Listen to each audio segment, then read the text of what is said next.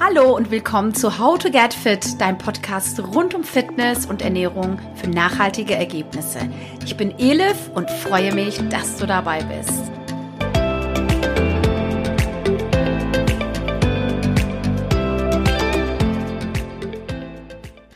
Es ist wieder Zeit für How to Get Fit. Du bist dabei und heute gibt's wieder mal ein ganz, ganz spannendes Thema. Und zwar, was genau ist denn der Unterschied zwischen Pilates und Yoga? Ich hatte in der Folge 4, als es darum ging, die Pilates-Methode und ihre sechs Prinzipien schon angekündigt, dass ich in einer separaten Folge auf den Unterschied zwischen Pilates und Yoga eingehen werde. Du wirst heute erfahren, und zwar ganz kurz und knapp, was wirklich die Unterschiede sind. Ich weiß nicht, vielleicht machst du ja schon Pilates oder Yoga, vielleicht geht's dir auch so.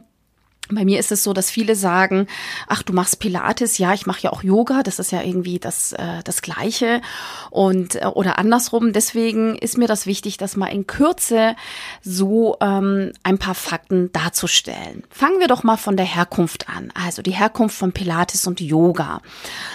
Bei Pilates ist es so, dass Pilates ähm, deutscher Herkunft ist und wurde im Verlaufe des 19. Jahrhunderts als Trainingsmethode zur Heilung von Kriegsverwundeten entwickelt, und zwar von Josef Hubertus Pilates als Ganzkörpertraining. Das bedeutet, dass dabei die Muskeln nicht getrennt voneinander trainiert werden. Dabei werden auf schonende Weise die Wirbelsäule, die Gelenke und die Tiefenmuskulatur eingehend gestärkt. Wenn wir uns ähm, die Herkunft von Yoga anschauen, Yoga gilt als philosophische Lehre und zwar aus Indien und ist bereits tausende von Jahren alt. Beim Yoga steht die gesamte Einheit von Geist, Körper und Seele im Mittelpunkt. Also es umfasst Meditation, Atmung und kontrollierte Bewegungen. Es basiert darauf, Körper und Seele auf spirituelle Art in Einklang zu bringen. Ja, und das grundlegende Prinzip beziehungsweise der wohl größte Unterschied zwischen Yoga und Pilates ist die Bedeutung, die Körper und Geist jeweils haben.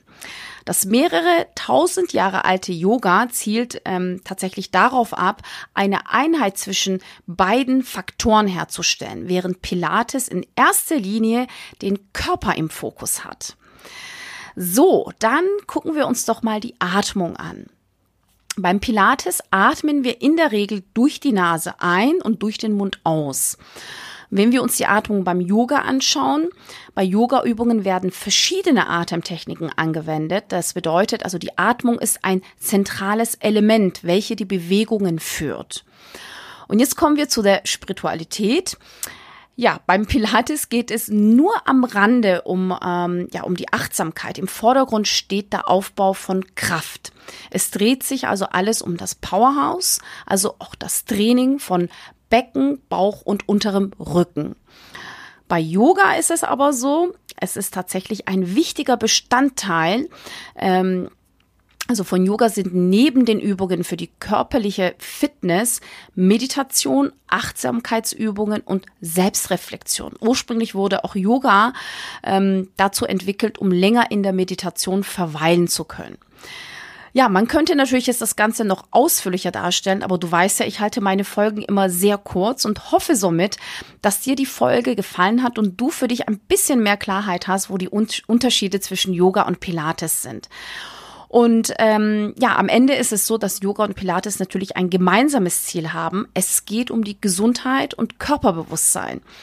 Ich habe damals Pilates und Yoga ausprobiert und habe mich aber für Pilates entschieden. Und wie du weißt, ähm, habe ich ja dann auch noch meine Ausbildung gemacht ich würde dir auf jeden Fall empfehlen, also falls du jetzt äh, weder Pilates noch ähm, Yoga machst, sowohl Pilates als auch Yoga mal auszuprobieren, dann kannst du nämlich für dich entscheiden, was dir gefällt und auch gut tut. Viele machen aber auch beides, da sie sich natürlich, ähm, also Pilates und Yoga wunderbar ergänzen. Ja, das war's auch schon von mir in der heutigen Folge. Und übrigens, ich plane gerade den Start ähm, für die Online-Kurse. Voraussichtlich wird es Anfang Februar. Es wird eine Mischung aus Pilates und den gängigen Übungen. Wenn du mir ja auf Insta folgst, dann weißt du, in welche Richtung das Ganze gehen wird. Und ähm, ja, kurz noch als Teasing, pro Kurs werden es maximal 20 Teilnehmer. Das Ganze wird über Zoom stattfinden. Aber ja, keine Sorge, ich werde dich nochmals äh, informieren, wenn es dann soweit ist, damit du dir natürlich auch rechtzeitig den Platz in dem Kurs sichern kannst. Bis bald, deine Elif.